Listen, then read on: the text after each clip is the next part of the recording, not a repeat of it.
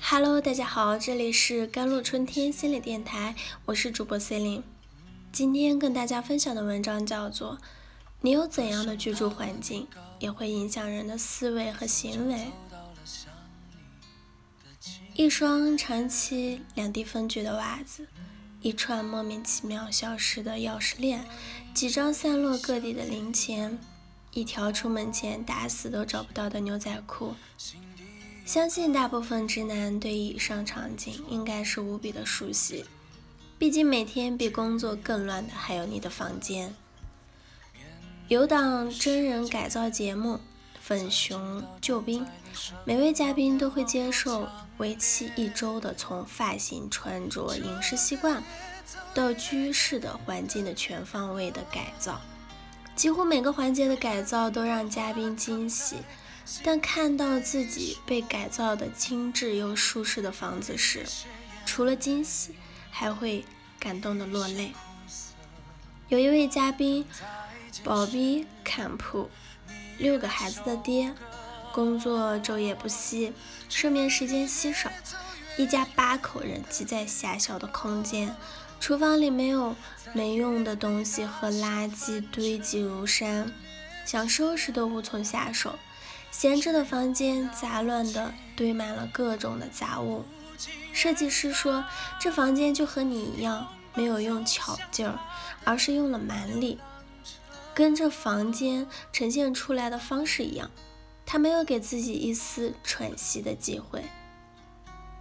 我们常说的自我，是对自己生理状况、心理特点以及。与周围事物的关系的认识，其中也包括了对居住环境的认识。自我具有管理的作用，会影响我们的行为。所以，你有怎样的自我，就会选择和营造怎样的居住环境。化妆打扮更多是我们希望呈现给别人的一面，而居住环境关乎到我们怎样看待自己。我们营造的居住环境，就是我们看待自己的方式。我们对自己的认识，既有对自己现在是什么样子、现实我的判断，也知道自己想要成为的样子、理想的我和可能成为的样子。当现实我完全占了占了上风，就会忘记我们身上的可能性，忘记自己想要成为的人和想过的生活，而这些才是打破现实困境的力量来源。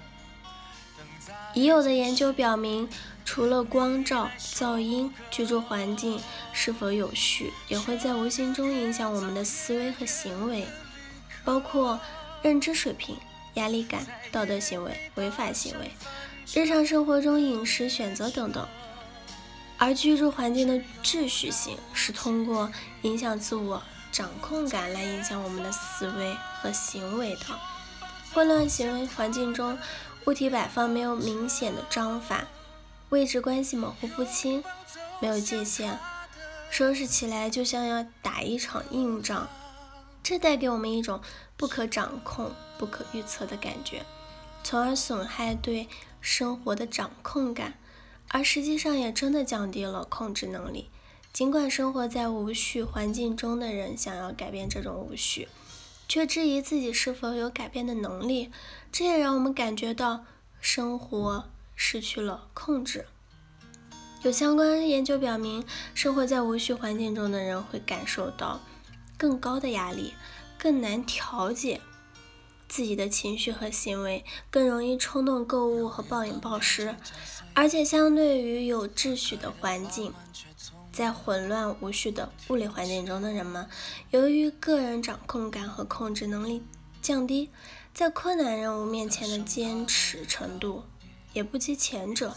在无序环境中，注意力会不集中的，心情也容易烦乱。我们在不确定环境下会产生的压力感，所以我们其实有对可预测、有组织环境的需要。不知道你有没有过这种体验啊？心情烦闷的时候，收拾家杂乱的桌子，把东西摆放的井井有条，就能让自己的状态好很多。阴郁的心情也会消散大半。因为有秩序的空间会让我们感觉可控，而这种可控的感觉也会在无形中影响我们的其他表现。山下英子断舍离有个观点说到：如果我们对房间里的物品去留这种小事都拿不定的主意，那诸如要不要考研、要不要换工作、要不要结婚、要不要分手等等人生的重大决策，也会十分的困难。学习再多的理论，都不如一次成功的实现。总是期待一场让自己彻头彻尾的改变，但是好像始终没有等来那个幡然醒悟。期待先想通再改变，却好像总也想不通。比起控制我们的思想，其实控制我们的行为更容易，也更具操作性。好的居住环境是来服务我们的，也是从积极的方面来塑造我们居住环境，代表的就是我们对自己的方式。你有好好的对待自己吗？那就从改变家里的家具摆放位置啊，就能给我们生活一个新的开始。好了，以上就是今天的节目内容了。咨询请加微信公众号 JLCT 幺零零幺，或者添加我的手机微信号幺三八二二七幺八九九五，我是 c e l i n e 我们下期节目再见。才知道站在你身旁，愿望多强烈。